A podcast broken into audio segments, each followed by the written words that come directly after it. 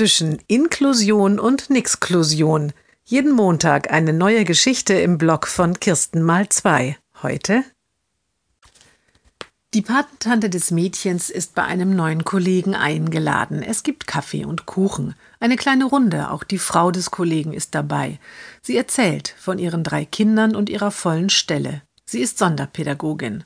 Komm denn noch mal vom Kirschkuchen, sagt sie lachend, sonst kann ich morgen keinen neuen backen und muss noch mehr Kirschmarmelade einkochen. Wie du das alles schaffst? Die Patentante ist beeindruckt. Du musst doch sicher auch noch eine ganze Menge Unterrichtsvorbereitung am Wochenende machen. Sie weiß aus der Familie des Mädchens, dass es dort viel um passgenaues Fördermaterial geht und es viel Zeit und Mühe kostet, dies zu finden. Ach, halb so schlimm, wehrt die Frau des Kollegen ab. Weißt du, ich mache mir das Leben nicht unnötig schwer. Ich schaue immer, dass ich eine unserer Klassen für geistig behinderte Schüler bekomme.